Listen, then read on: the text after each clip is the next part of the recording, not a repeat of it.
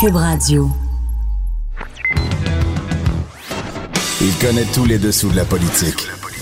L'économie, la santé, le transport. Chef du bureau d'enquête de l'Assemblée nationale.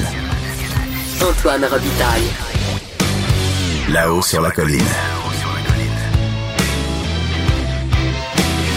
Cube Radio. Je vous souhaite un excellent vendredi en direct du Cochon de Cube à Québec. Et oui, c'est le dernier jour d'une semaine en circonscription pour les députés, donc une semaine post-Pascal. C'est quand même possible de faire une très bonne émission politique malgré cela. Et on va le démontrer encore une fois aujourd'hui. Euh, car à 13h15, on aura euh, Pierre Arcan, le chef intérimaire euh, du Parti libéral du Québec. On va discuter entre autres des parallèles qu'on peut dresser entre son cas à lui d'ancien entrepreneur qui a eu des problèmes quand il est, allé en- il arrivé politique et le fameux cas euh, Pierre Fitzgibbon, le ministre actuel de l'économie. Euh, ensuite, ce sera la chronique mots et mots de la politique avec Benoît Melançon, professeur de littérature et qui vient souvent à ce micro pour nous parler de la langue politique. Et on bouclera l'heure avec notre revue de la semaine en chanson avec la sainte patronne des chanteurs de karaoké, Annabelle Blais. Euh, mais d'abord, ben, il y a un vadrouilleur et un conteur en studio. On va commencer par le vadrouilleur, Marc-André Gagnon, correspondant parlementaire au Journal de Québec, Journal de Montréal.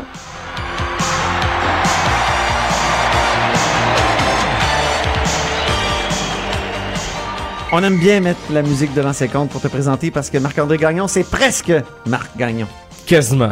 Dans notre cœur, tu Mais j'ai l'es. pas cette prétention-là quand même. Hey, là, il y a Ouais. encore une malédiction des, des traversiers qui frappe. Ben c'est ça. Marc-André, il faut que tu nous parles ben, de ça. Les, les gens, euh, avec tout ce qui s'est passé dans les dernières semaines euh, par rapport au service de traverse entre euh, Matane et la Côte-Nord, parlaient du triangle des Bermudes. Donc, euh, entre Matane, Bécomo euh, et Godbout. Hein, faut se rappeler que le traversier qui est supposé faire le travail, les Gauthier, est en sèche depuis le mois de décembre. C'est un traversier neuf. Euh, bon, les propulseurs sont brisés, puis on n'attend pas son retour avant le mois de septembre. Donc, en attendant, la STQ a essayé de mettre un, un paquet de solutions temporaires pour essayer d'offrir un service maritime minimal et a notamment demandé aux traverses privées, aux euh, opérateurs de traverses privées, de, euh, de commencer à offrir le service estival un mois à l'avance. C'est notamment euh, le cas entre Rimouski et Forestville. Mais comble du malheur, Non. euh, ce matin, le CNM Évolution euh, a euh, heurté le quai. Donc, euh, les traversées euh, sont interrompues euh, aujourd'hui entre Rimouski et Forestville. Quand on va sur le site internet de la traverse Rimouski-Forestville, on Ouais. présente le CNM Évolution comme étant, c'est leur slogan, le plus sécuritaire au Québec. Alors, la bonne nouvelle, c'est qu'il n'y a pas de blessés, à ce que j'en sache à Ouais. tout le moins. Euh, il faudra voir. Et comme c'était pas assez, euh, ce matin, le NM Trans-Saint-Laurent, qui Ah bon? lui assure le service entre Saint-Siméon et Rivière-du-Loup, a euh, connu un problème mécanique. Euh, donc, les premières traversées ont été annulées, mais semble-t-il que c'est revenu depuis ce midi. Et comme c'était pas assez, mon cher Antoine, C'est pas vrai. euh, entre Matane, Bécomo et Godbout, il y a le CTMA Voyageur, un traversé des îles de la Madeleine qui donne un coup de main quelques fois Ben par oui, ben semaine oui, entre euh, Ben oui. Matane et Bécomo. Ben tu vois, hier, euh, ils ont dû annuler euh, des traversées en raison des conditions maritimes difficiles sur le fleuve Saint-Laurent. Est-ce que c'est ce qui explique peut-être ces conditions euh, maritimes-là euh, difficiles qui étaient en vigueur hier, qui pourrait expliquer ce qui s'est passé euh, du côté de Rimouski et Forestville? Ben, faudra voir, mais vraiment le malheur qui continue de s'acharner. On peut plus parler de triangle, là. ça commence à s'élargir. Ben là, c'est un corridor euh, maléfique, visiblement, pour euh, la navigation maritime. Et à ce temps-ci de l'année, euh, même si, tu sais, en Québec et Lévis, c'est tout près, euh, on voit plus vraiment de glace euh, sur le fleuve Saint-Laurent, mais c'est que les, on m'expliquait que le- le- les glaces du Saint-Laurent se vident hein, par euh, par par la- l'autre l'autre bout par l'est. Mm-hmm. Euh, donc il y a encore des, des, des de petits icebergs qui flottent Oh. sur le Saint-Laurent. Peut-être que ça ça a pu contribuer, mais on nage en pleine hypothèse. Parlant d'iceberg, est-ce que la nouvelle directrice générale du Parti libéral du Québec en a frappé un, Véronique Tremblay? ben, euh, je, je l'ai accroché en tout cas hier lorsqu'elle est venue dans nos studios d'LCN ici euh, au, au, Parlement, euh, parce que euh, bon, Véronique Tremblay, on l'avait pas vu beaucoup sur la sphère publique depuis quelques mois, depuis sa défaite dans Chauveau lors des dernières élections, mais maintenant qu'elle a été nommée hein, directrice générale du Parti libéral, ben j'en ai profité pour lui demander, Madame Tremblay, avez-vous caché la vérité aux électeurs? Et elle assure que non, parce que François Bonnardel, pour essayer de faire une histoire ouais, courte, euh, lorsqu'il est euh, devenu, en fait, quelques semaines après sa nomination comme ministre des Transports, euh, a, a, a, informé la population que le pont de l'île d'Orléans, un projet qui a été annoncé en 2015 et dont la livraison était promise pour 2024, serait finalement livré en 2027. Et plus encore, à ce moment-là, euh, M. Bonnardel a accusé le gouvernement précédent euh, de Philippe Couillard d'avoir caché la vérité aux électeurs. Et l'affaire, c'est que il y a un document que j'ai obtenu euh, à la suite d'une demande à l'accès à l'information qui tend à lui donner raison, puisque c'est indiqué clairement sur le document échéancier en date du 1er septembre 2018. Alors, on est en période électorale. Véronique Tremblay est la ministre déléguée au transport, responsable des projets routiers de l'Est du Québec. Et euh, lorsque je lui ai posé la question hier, elle a assuré qu'elle, cette information-là, ne l'avait pas pendant la campagne électorale. Elle a déclaré, je cite, moi, je dis la vérité à mon monde. Alors voilà, on laisse les gens juger, mais elle, elle assure qu'elle n'était pas au courant de ce de ce retard de trois ans là. Je croyais qu'on avait repoussé, euh, parce que j'ai pas suivi ça dans le détail comme toi, mais on avait repoussé justement l'échéancier du, du, pour le pont de, de l'île parce qu'on voulait faire le troisième lien en même temps. Euh, que ça soit. Ben, en tout cas, euh, c'est pas comme ça que ça a été présenté. Euh, il y a un élément de vérité dans ce que tu dis, c'est que le pont, le remplacement du pont de l'île d'Orléans actuel, là, qui, est, qui est vraiment. Euh, il tombe en morceaux. oui, exact. Donc, qui est arrivé, Comme l'a déjà dit sa maman, il fonce dans l'eau. Oui, qui est plus qu'arrivé à sa fin de vie utile finalement. ben, ce projet-là est maintenant sous la gouverne du bureau de projet du troisième lien. Donc, les deux sont chapeautés ensemble, mais l'un et l'autre n'est pas supposé se nuire. Alors, alors voilà. Dernier sujet avec toi, Marc-André. Il y, y, a une subvention qui a été accordée à un collège privé et qui est critiquée actuellement. Parle-nous de, de cette subvention. Ben, la vice-première ministre, euh, ministre responsable de la capitale nationale, et députée de Louis Hébert, Geneviève Guilbeault, est pas mal occupée que les inondations ouais. euh, ce temps-ci. Mais en début de semaine, elle a quand même participé à une annonce du côté du collège de Champigny. Pour les gens qui connaissent Québec, c'est euh, ce gros collège privé que l'on voit lorsqu'on se rend à l'aéroport de Québec, situé sur la route de l'aéroport. Et style l'année 30. Euh, ben euh, moi, je, je, il fait lugubre un peu. Euh, ben oui. Son architecture, c'est c'est ben, c'est un peu art déco. ouais, ben, disons que c'est un, un, bâtiment quand même assez monumental. Comme je te disais tout à l'heure, moi ça me fait penser à, à, à certains bâtiments moscovites. oui. Mais en, en moins grandiose. Évidemment. Quand même, quand même. alors voilà, la commission de la capitale nationale a accordé à même son fonds de mise en valeur une somme de 100 000 dollars pour procéder à la mise en lumière du collège de Champigny. Les réactions ont été vraiment nombreuses sur les réseaux sociaux. Les gens comprennent pas qu'il y a des fonds publics qui servent à illuminer euh, une institution scolaire privée alors que les besoins sont criants dans le réseau scolaire public. Euh, il y a des, classes qui manquent, des, des, roulottes et tout ça. Québec solidaire euh, et, a dénoncé l'attribution de cette subvention-là, d'autant plus que Québec solidaire milite pour la fin des, subventions accordées aux écoles privées, notamment les écoles privées confessionnelles, dans le contexte en plus de euh, la loi sur la laïcité de la CAC. Québec solidaire considère que c'est une incohérence. Bien, ben merci beaucoup de nous avoir ramassé ces trois sujets-là de façon très condensée, euh, mon cher Marc-André. Toujours un plaisir. Alors, je me tourne maintenant vers notre compteur, Jean-François Gibault, directeur de la recherche à QMI, qui a le droit à sa musique.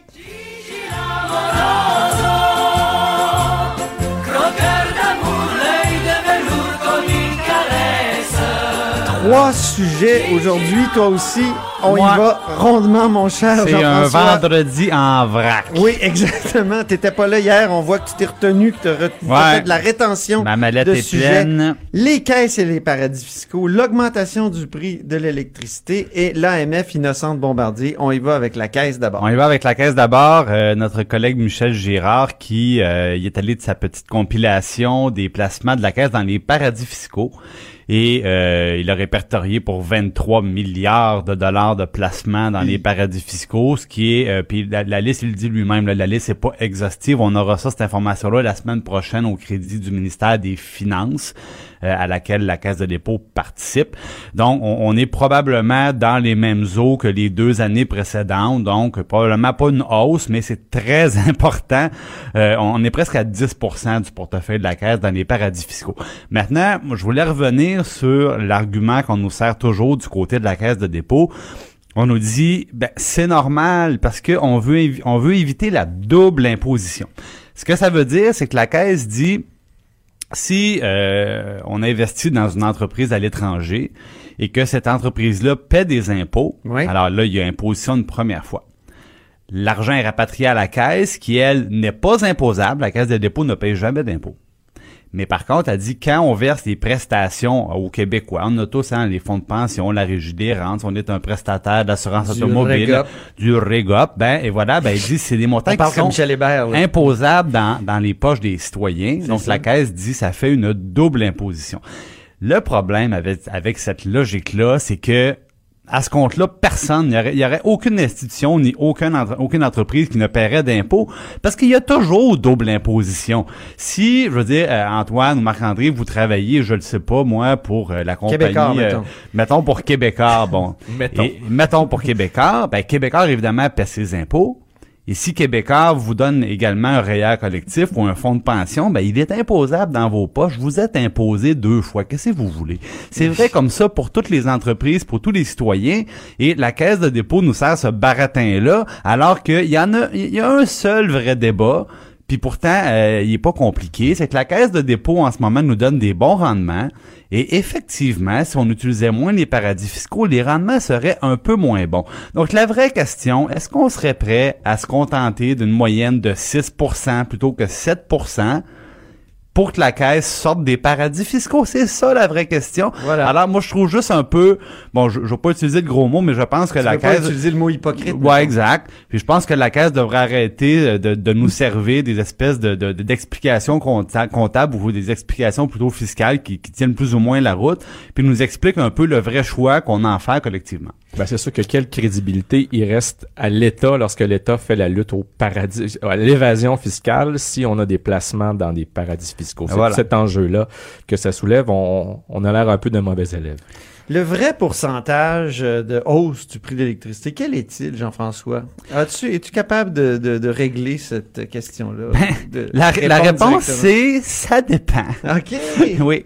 Et pourquoi ça dépend? Je Ce vous matin, on avait plein d'articles. Ben, c'est parce que la, la Régie de l'énergie, on le sait, à chaque année, nous dit, bon, cette année, les tarifs, on, on autorise Hydro-Québec à les augmenter de 0.5 à 1,5, 2, bon, peu importe. Et là, cette année, on nous avait dit, c'est 0,9% c'est moins que l'inflation, donc c'est pas beaucoup, on est heureux, youpi. Le problème, c'est que Michel Gérard dit, ben, il y a un paquet de monde, des gens qui Michel Gérard, le chroniqueur au journal, Le chroniqueur au journal, qui nous dit, ben, c'est pas vrai, parce que, euh, OK, no- notre consommation domestique, là, elle a trois composantes. On a un montant qui, qui est comme le frais de branchement. là. ça, c'est comme tu sais, le, le montant qu'on te charge, peu importe ce qui arrive, là, pour être connecté au réseau. On a une première Ça, ça tranche. bouge pas, ça. Ça, ça bouge pas, c'est fixe. On a une première tranche qui est payable en fonction euh, de notre consommation, donc la consommation de base est un peu moins chère. Puis tout ce qui excède cette, consommation de base, il y a un, autre tarif qui est un petit peu plus élevé. Et donc, ce qu'on paye, c'est la combinaison de ces trois facteurs-là. Maintenant, là où c'est pas tout à fait transparent, c'est que le petit montant de base, le frais de raccordement, là, ça vaut pour à peu près 150 pièces par année. Lui, il est gelé, il est à zéro. OK. Mais la, 0% tar- d'augmentation. mais la tarification de la quantité d'électricité, ce n'est pas une augmentation de 0,9, c'est une augmentation de 2,9% Et bon? là-dessus, Hydro-Québec pourra bien dire ce qu'ils veulent parce qu'ils ont réagi au papier de Michel Girard ce matin par voie de communiqué en le traitant essentiellement de menteur. Ouais. Ben, je les invite à consulter l'avis de la régie qu'ils doivent connaître. Pourtant, là, le document là, HQD 18, document 1, page 13 de 18. 18. Tout le monde connaît ça. Tout le monde, Ouais. non mais je leur dis des fois, si, si, si vous voulez tu sais, avoir la tentation d'aller vérifier ce qui a été approuvé par la régie, c'est très clair. Donc le frais fixe 0%, les premiers kilo, euh, par jour, ben c'est 2,9%, puis le reste de l'énergie excédentaire, quand vous consommez plus que 40 kilowattheures, ben c'est 2,9% d'augmentation à 9,38 sous. Donc en clair, ce que ça veut dire Antoine, dans un tout petit logement chauffé au gaz et qui est bien isolé, ben toi, oui, ça va te coûter 0,9% ou moins. Mais le propriétaire d'une maison résidentielle moyenne chauffée à l'électricité, ben ça va être plus que 0,9. Comme la Ah, plupart Ouais, des gens. Comme la plupart des gens. C'est pas plus dur que ça. Alors, euh, oui, la- le petit frais fixe de connexion, il est gelé, mais la tarification de l'électricité en tant que telle, c'est dommage, mais c'est 2,9%. Ça faudrait l'expliquer au monde, là. Faudrait pas juste se borner à répéter le chiffre 0.9. hein. Voilà. Bon. Et puis en bien. passant, les grandes entreprises au tarifel, vous pensez que c'est combien leur augmentation? Ah, Ah. question. Ben, c'est 0,3. Oh, OK. Mais eux aussi, ils ont, ils ont le même genre de, de, de composantes. non, ben, en, en fait, c'est que pour euh, une question de compétitivité au niveau des investissements, à un moment donné, on a dit le, le tarifel, on, on va y aller plus doucement, faut être compétitif. Bon. Voilà. Vive la compétitivité. Euh, L'AMF qui innocente euh, Bombardier, c'est une question de délit, délit d'initié, ça? Euh, Des, Ouais, des fois, ben, l'AMF là- avec les délits d'initiés, euh, bon. Une bonne nouvelle pour Bombardier, enquêtes parce que sont abandonnées. ouais, ben Mais Bombardier. là, dans ce euh, cas-là, l'enquête est, est allée jusqu'au bout. L'enquête est allée, ju- oui, est allée jusqu'au bout. Donc, on, on rappelle des dirigeants de Bombardier qui euh, avaient des, des régimes leur permettant d'écouler des actions. Et évidemment, ces gens-là, au moment où les actions étaient vendues, ils ont em- empoché des gros, gros, gros profits, comme on n'en verra jamais, nous, simples mortels. Et ben, bizarrement, ça a donné juste avant la publication de mauvais résultats qui a fait chuter l'action. Puis là, tout le monde a dit, est-ce qu'il y a un lien entre le fait que des dirigeants vendent leurs actions comme ça et que quelques temps plus tard, on apprenne, whoop, des mauvaises nouvelles. Alors les autres investisseurs, eux, ils n'ont pas eu la chance de vendre leurs actions avant?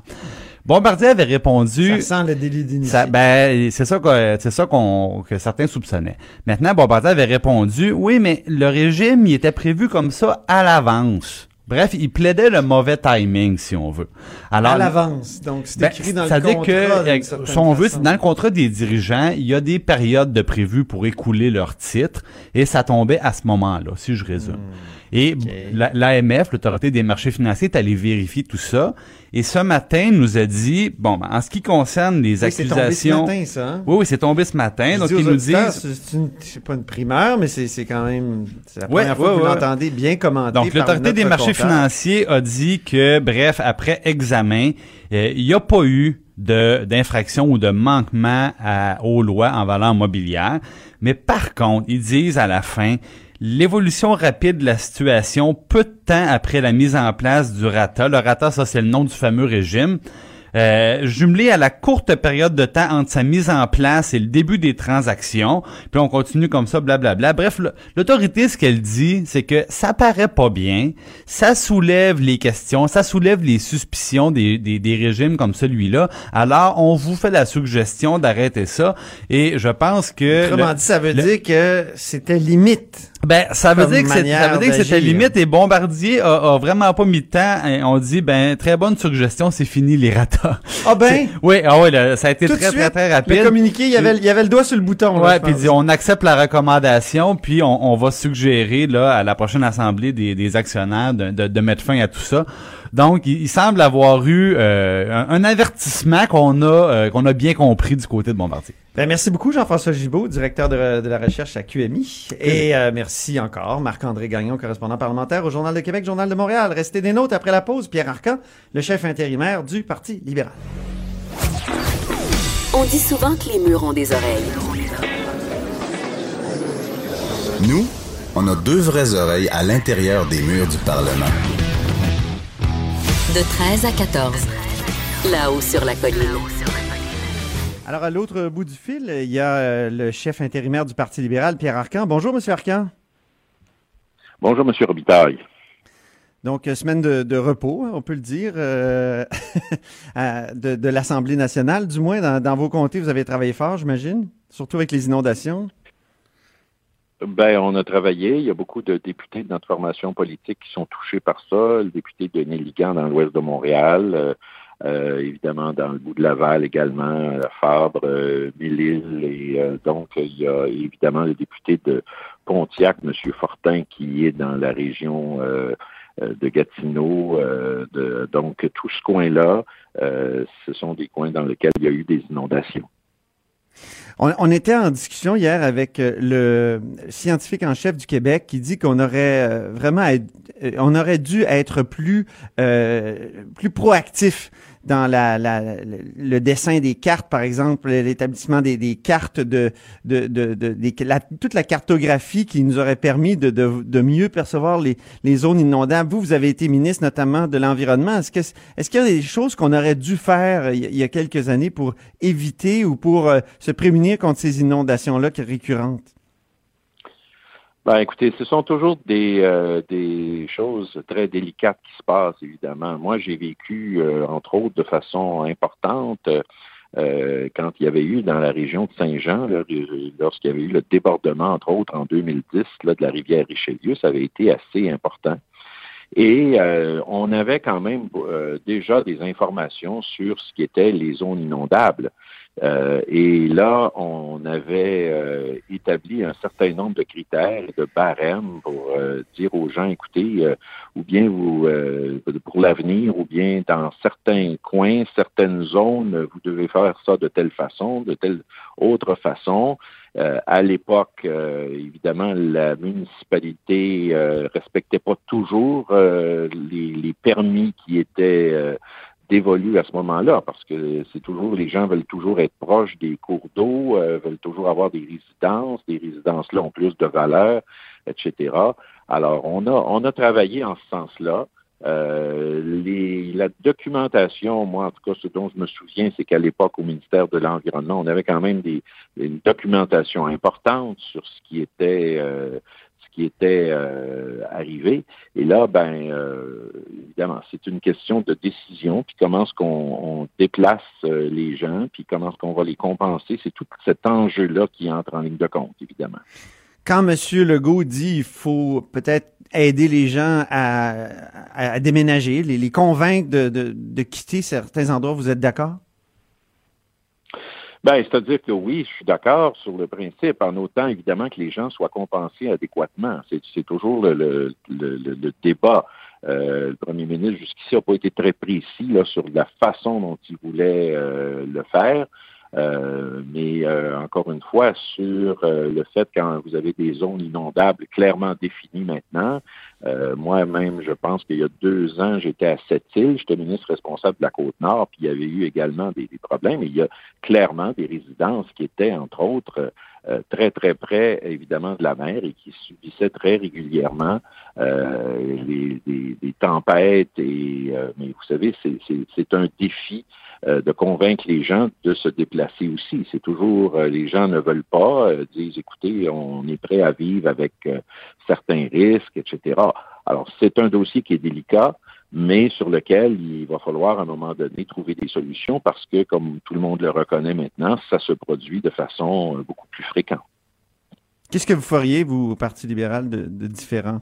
par rapport euh, au ben, gouvernement en place? Par rapport à ça, écoutez, euh, je pense que je, je pense qu'on est dû euh, au Québec. Moi, ce que je ferais, en tout cas, je ferais certainement une rencontre avec les élus municipaux et établir le plus rapidement possible un plan d'action pour faire en sorte qu'on puisse régulariser la situation et établir une marge de manœuvre. Parce que le grand défi là-dedans, c'est qu'il faut qu'à la fois les scientifiques, qu'à la fois les autorités municipales, à la fois les autorités du Québec s'entendent sur ces questions-là et qu'on puisse ensemble faire un plan d'action. Le gouvernement du Québec n'est pas le seul dans ça. Vous avez euh, différentes autres autorités et à partir du moment où les autorités travaillent en action et travaillent de façon concertée, à ce moment-là, c'est beaucoup plus euh, beaucoup plus facile de euh, faire comprendre ça à la population. Dans certains cas, on n'a pas besoin de les déplacer. Les résidences peuvent être sur des pilotis. Dans d'autres cas, il faut les déplacer. Alors, il faut que tout le monde s'entende sur la marche à suivre. Euh, autre dossier, on a vu le ministre de l'Économie, euh, Pierre Fitzgibbon, cette semaine, euh, qui a promis de démissionner s'il devenait un boulet pour le gouvernement de François Legault. Évidemment, j'ai tout de suite pensé à 2009, Pierre Arcan. 2009, quand vous, votre situation a été tellement problématique que le gouvernement Charret, le premier ministre Charret, avait changé les règles pour vous, puis ensuite il a dit, bon, on va avoir un commissaire à l'éthique. vous êtes-vous reconnu un peu en Pierre Fitzgibbon cette semaine?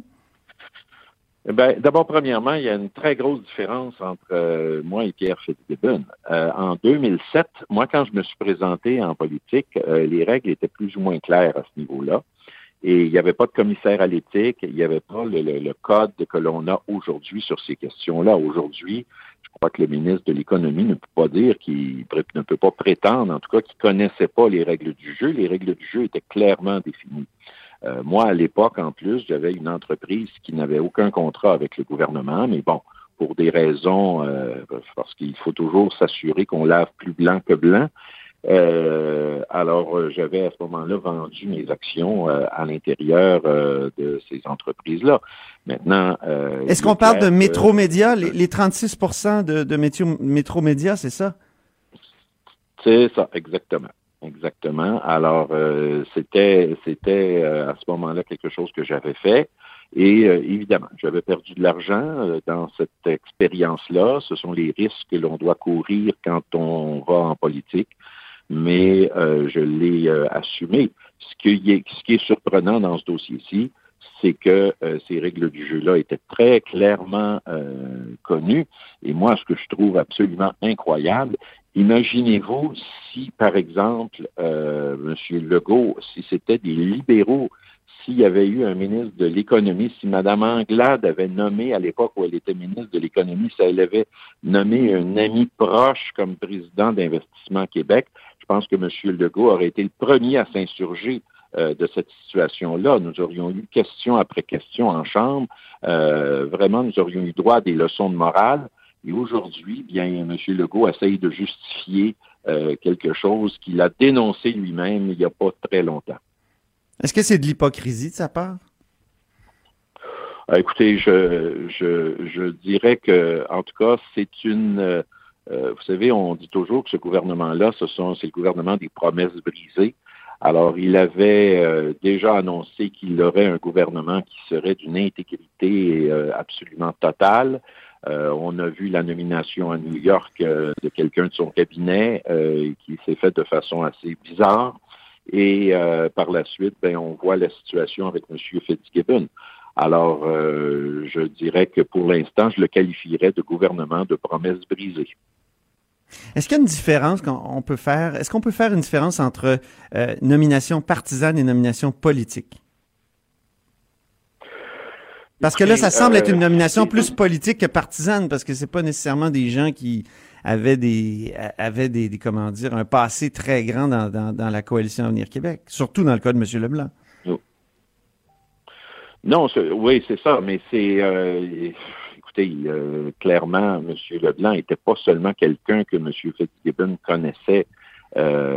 comme il le dit lui-même, je connais à peu près tout le monde dans le milieu des affaires à Montréal. C'était quelqu'un avec qui il était en affaires. Euh, ça, ça veut dire que le lien est encore beaucoup plus près de ce côté-là. Alors, c'est ça qui est la, qui est la question.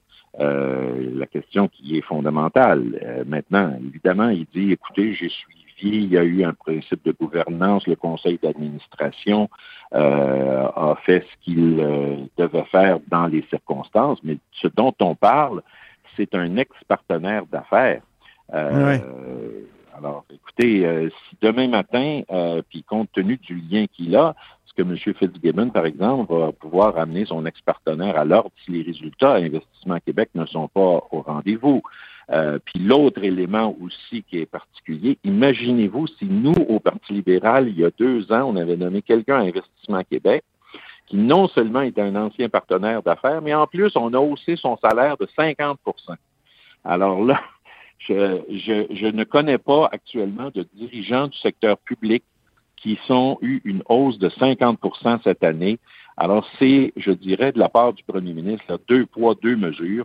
Euh, mm-hmm. et comme je le dis, lorsqu'il était dans l'opposition, il déchirait sa chemise, nous accusait d'à peu près tous les mots et on voit encore aujourd'hui que son discours a changé de façon très importante. Monsieur Legault dit que 60 jours pour vendre des actions, c'est peut-être pas assez, qu'il faudrait assouplir les règles du code d'éthique. Êtes-vous d'accord avec lui? Écoutez, j'ai pas fait l'analyse de ça. Euh, très honnêtement, je pourrais pas euh, me prononcer de façon formelle sur cette question-là. Euh, la question, encore une fois, c'est que lorsque vous décidez aujourd'hui de vous lancer en politique, euh, vous êtes mieux de connaître les règles euh, au départ et vous êtes mieux de bien les comprendre si vous avez été en affaires et si vous avez des, euh, des actions qui sont présentes. Moi, dans mon cas, comme je le dis, en 2007, c'était pas très clair de ce côté-là. Aujourd'hui, on a un commissaire, une commissaire à l'éthique et les règles sont beaucoup plus connues et évidentes. Alors, il ne peut pas feindre l'ignorance dans ce cas-là.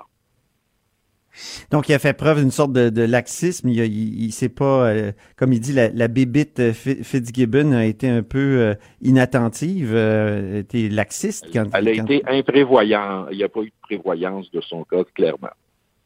Et quand il dit que ce serait plus facile d'avoir un journaliste comme ministre de l'Économie, il n'y aurait aucune connaissance dans le monde des affaires, est-ce que vous êtes d'accord avec lui? Ben, c'est-à-dire que Écoutez, il y a des journalistes qui sont quand même très compétents en matière économique. Euh, je pense, je pense qu'il s'est mal exprimé. Je pense qu'il était émotif lorsqu'il a dit ça.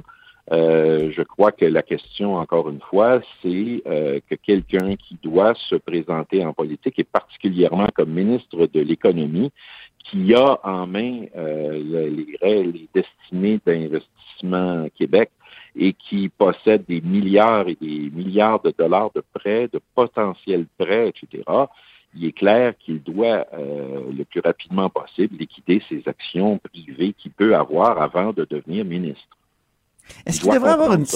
C'est J'ai une dernière question. Est-ce qu'Investissement Québec devrait avoir une certaine indépendance ou c'est normal qu'il y ait une sorte de, de, de proximité, de communauté de pensée entre le président d'Investissement Québec et le ministre de l'Économie et le gouvernement? C'est-à-dire que l'Investissement Québec est là pour supporter les entreprises au, Québec. Et c'est sûr qu'Investissement Québec, c'est, vous savez, on va débattre du rôle d'Investissement Québec pendant encore de nombreuses années parce que la question est toujours la même, jusqu'où euh, Investissement Québec prend des risques? Euh, et Investissement Québec, on l'a toujours vu en général comme appui à des projets euh, québécois. C'est comme une, euh, moi en tout cas, ça a toujours été la vision qu'on a eue. C'est comme une espèce de police d'assurance. Quelqu'un vient pour lancer un projet, une entreprise. très souvent, ces gens-là ont des banques qui les financent, mais euh, pour sécuriser euh, l'avenir, euh, Investissement Québec va prendre soit une participation ou va participer eux-mêmes au prêt. Et là, ben, le partenaire privé ou la banque en question dit, ben, si Investissement Québec est là, ben, ça sécurise un peu notre, notre financement pour l'avenir. Alors, c'est le même qui est le rôle d'Investissement Québec. et pour ça, évidemment, il faut que Investissement Québec les objectifs du gouvernement en cette matière et les objectifs d'Investissement Québec doivent se rejoindre, bien sûr.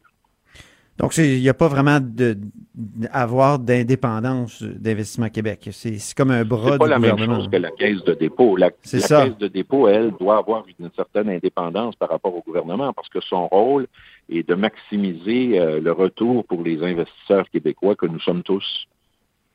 Bien, donc c'est une bonne chose qu'il y ait quelqu'un qui connaisse bien le ministre de l'Économie d'une certaine façon, M. Leblanc, là, à, la tête d'investissement. C'est pas, c'est pas en soi une mauvaise chose. La question est pas est pas là. La question c'est euh, c'est une connaissance qui avait été d'abord en affaire avec lui, ce qui est assez particulier comme situation. Puis deuxièmement, euh, on a des doutes, nous, clairement, sur les, la façon dont ça s'est gouverné. Euh, mm-hmm. les, interprétations euh, ont été un peu, je dirais, alambiquées dans une certaine façon. Bien, bon, ben on verra ce que la commissaire à l'éthique va dire de tout ça, parce qu'elle se penche sur ce cas-là, justement. Alors, merci beaucoup, Pierre Arcan. Merci, M. Robitaille. Au plaisir. Au revoir. C'était Pierre Arcan, chef intérimaire du Parti libéral. De 13 à 14. Là-haut sur la colline. La politique autrement dite. Cube Radio. À la chronique mots et mots de la politique, cette semaine, il y a Benoît Melançon qui est avec nous. Bonjour Benoît Melançon.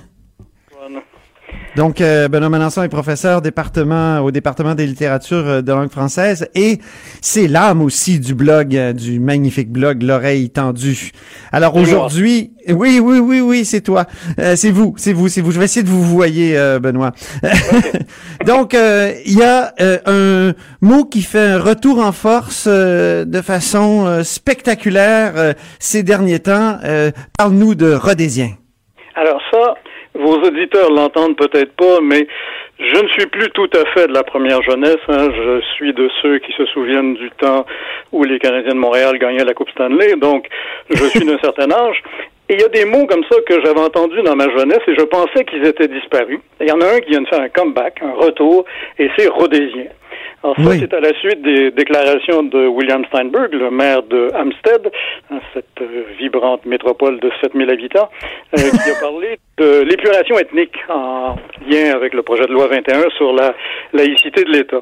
Et là, très rapidement, dans les, sur les réseaux sociaux, rhodésien est apparu. Alors ça, c'est un mot que j'avais entendu moi, dans les années 60 euh, ou 70.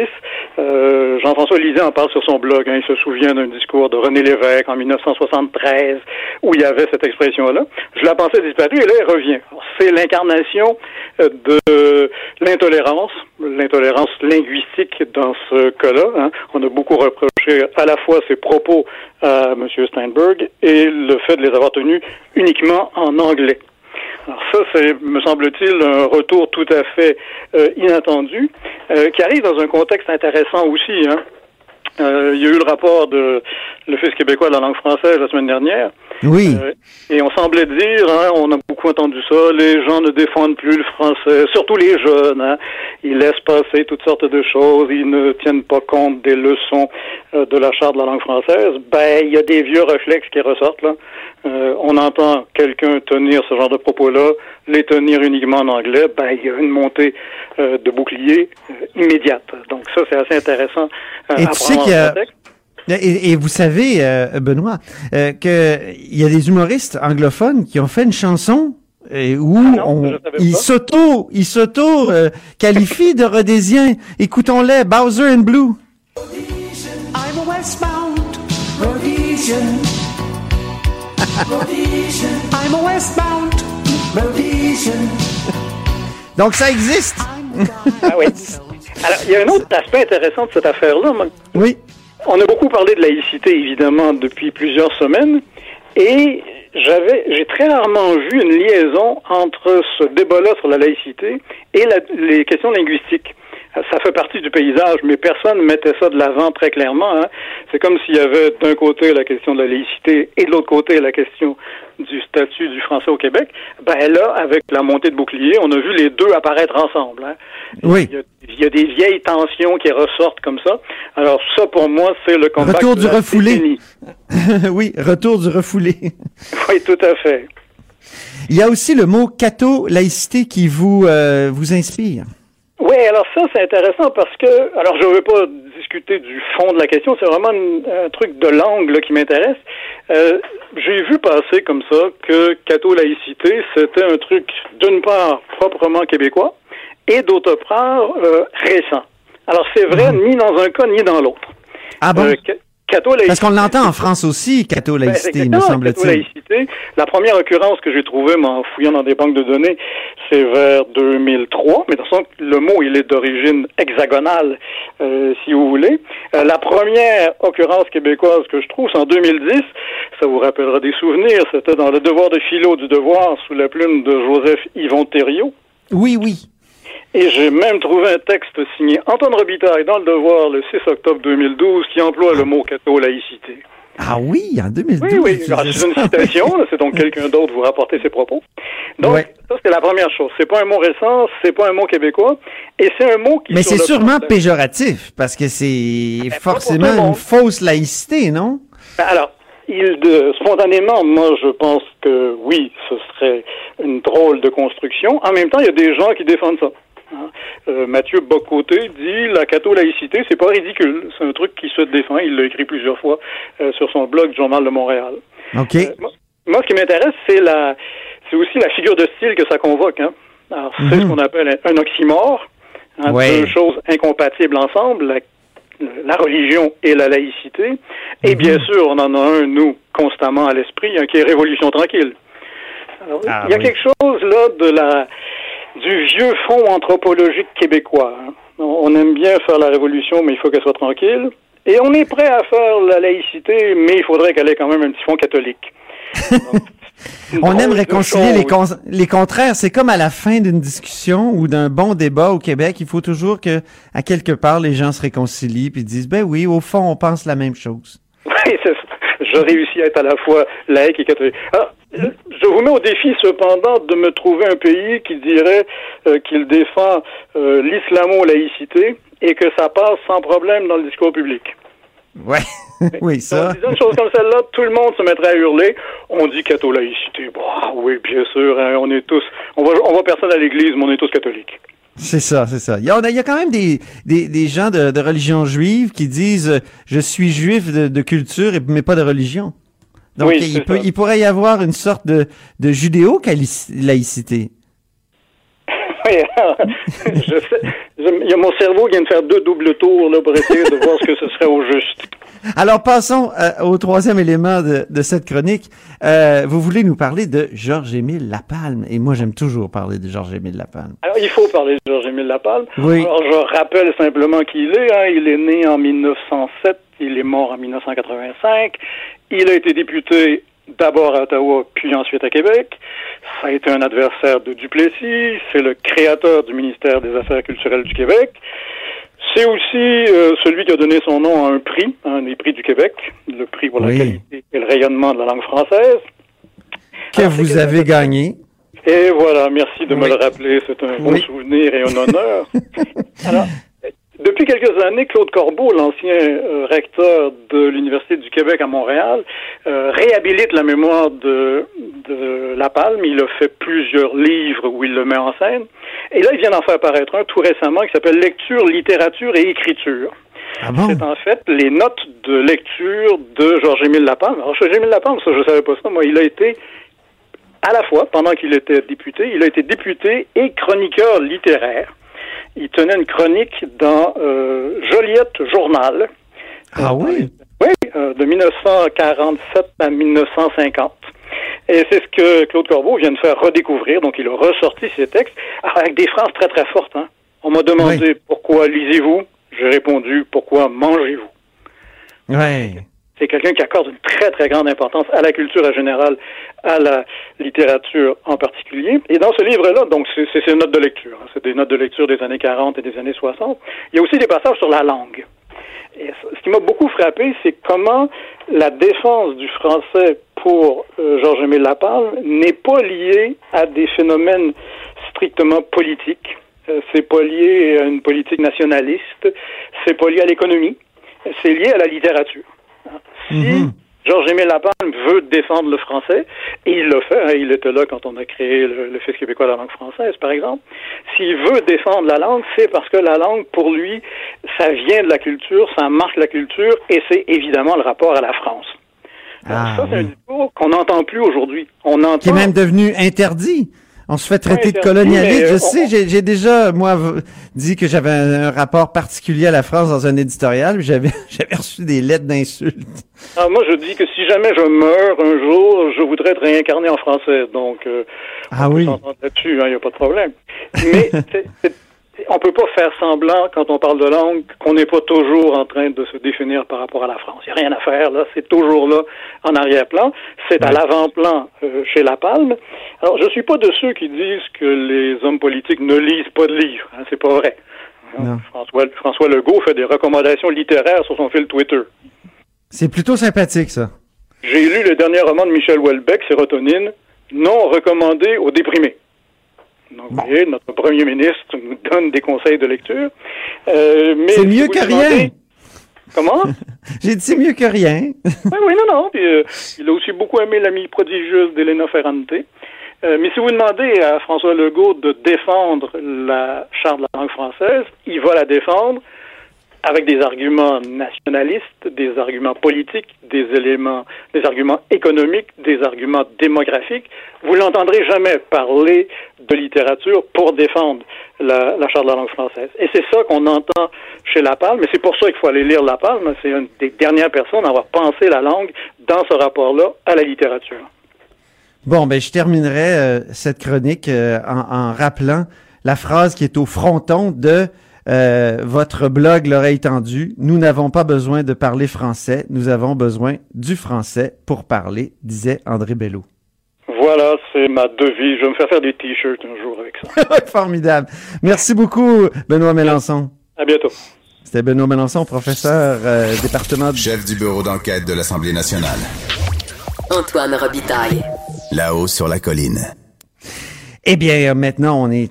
Il y a, y a- y a Annabelle Blais qui est là, qui vient d'apparaître en studio. Euh, Bonjour, Annabelle Blais. Bonjour. Et ses chansons de la semaine, euh, donc Annabelle Blais, qui est-elle? Elle est journaliste au bureau d'enquête, mais surtout sainte patronne des chanteurs de karaoké. Voilà. qui fait, donc, euh, et qui, a, qui a droit à sa chanson de présentation.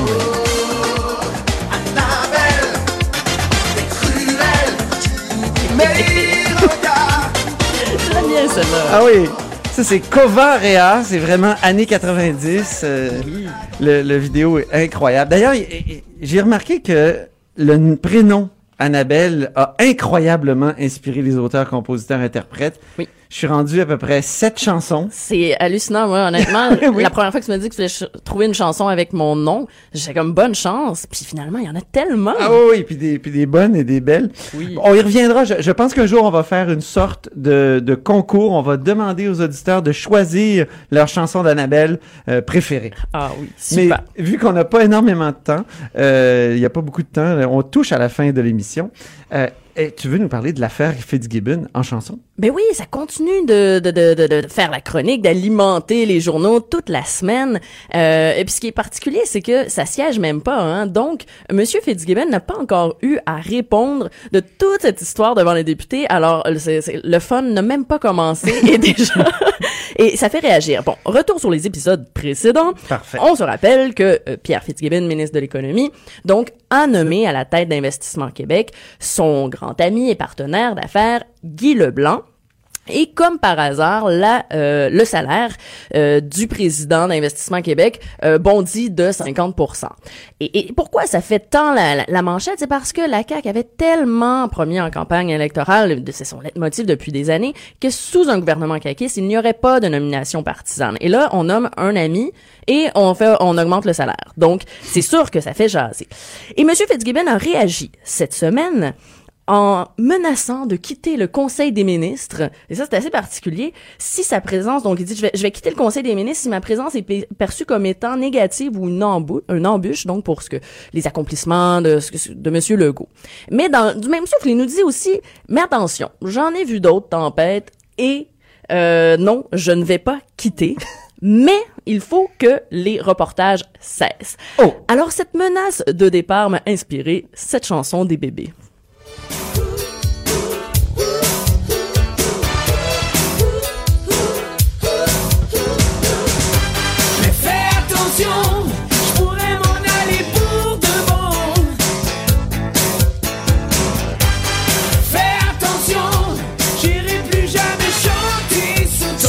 Balcon. Alors ça, c'est quand même très drôle ça, de, de, de menacer de quitter comme ça si Mais les oui. reportages ne cessent pas. Euh, ben déjà dans l'histoire, je sais pas si ça a déjà marché de dire à des journalistes là si vous arrêtez pas là, hein, ça, je pense pas qu'un journaliste. Ben, euh, je pense que ça ça nous érotise. un- un- exactement. ça nous excite. et, et ça me et, et toute la semaine quand j'entendais euh, Monsieur Fitzgibbon critiquer le travail des médias, il m'est revenu deux choses en tête. La première, c'est euh, et j'aimerais que tu nous sortes ton imitation de Jean Charest pour faire la citation classique que Jean Charest disait. Ben, un politicien qui se plaint des médias, c'est comme euh, un poisson qui se plaindrait de l'eau. Exactement, tu fais si bien. Parce que c'est un peu ça, euh, la joute C'est politique. toujours un plaisir, Annabelle. Merci Jean. et ça m'a inspiré aussi. Bon, j'avais la citation de Jean Charest dans la tête et j'avais cette chanson là en Ah tête. oui?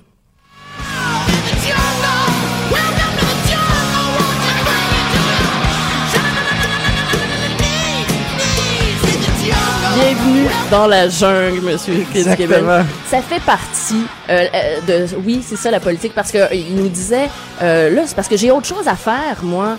Mais répondre euh, aux questions des journalistes fait partie de la description de, de tâches, je crois. Il y a Luc Lavoie qui racontait souvent que il y a un joueur du, je pense un des joueurs du Canadien, une recrue qui jouait pour la première fois son match, puis tout à coup il avait reçu vraiment un coup de coude en plein visage. Il était tombé par terre, puis euh, le, le type qui lui avait donné le coup de coude s'était penché, puis au lieu de dire est-ce que ça va, est-ce que t'es correct, il avait dit Welcome to the NHL. oui, mais c'est- un peu ça. Parce que surtout, là, ce que ce qu'on voit, c'est que Monsieur Fitzgibbon est irritable rapidement. Rapidement, quand même. Euh, Est-ce qu'on a le temps pour une Ah dernière oui, chanson? absolument, une dernière chanson. parce que, bon, ça a occupé l'actualité toute la semaine, les inondations. C'est c'est clair que euh, tous les ministres sont occupés aussi à- dans leur région à, à- à réagir à ça. On veut pas rire de ça du tout. Non. Euh, par contre, j'aimerais bien leur dédier cette chanson de Dalida. Oui. C'est, une chanson, donc ça commence en disant Adieu la pluie. Et pour une des rares chansons de Dalida qui, qui, qui est pas dépressive, c'est, une belle chanson lumière qu'on va dé- dédier euh, aux Puis au printemps qui un jour va arriver. On espère. Adieu la nuit, je ne vis plus qu'en plein soleil. Fini l'hiver, c'était hier. Aujourd'hui le printemps s'éveille. Adieu le noir. Mais je connaissais pas cette chanson-là. Moi non plus. C'est une des rares chansons lumineuses de, de Dalida. C'est magnifique, mais oui. Alors, on l'a, on l'a, on l'a dédié, comme tu l'as bien dit, à tous ceux qui sont pris avec ça, puis à tous ceux qui sont tannés de l'hiver. Même, Ah oui. même un amoureux de l'hiver comme moi.